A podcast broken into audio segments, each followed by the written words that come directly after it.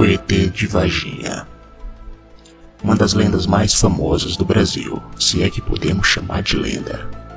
Aconteceu em 1996, em Varginha, Minas Gerais. Três garotas adolescentes afirmaram ter visto uma espécie de humanoide assustador, de pele marrom e olhos vermelhos. Pela descrição das garotas, ufólogos alegaram se tratar de um extraterrestre.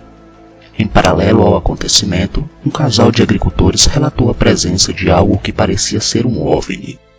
Outros fatos misteriosos aconteceram numa pequena cidade na mesma época. Animais do zoológico da cidade faleceram sem motivo aparente e um policial também morreu em condições misteriosas. Seria apenas mera coincidência?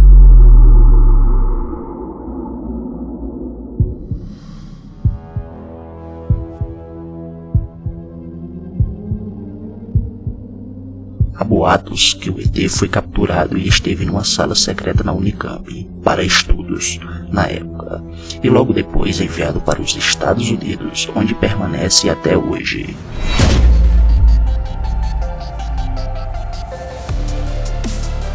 Contam que a família e as garotas que viram o ET foram subornadas pelo governo para manter o assunto em segredo de Estado. Eu queria que a G, eu, a Valkyria, desmentisse, fosse num, num programa e mentisse que não tinha visto nada.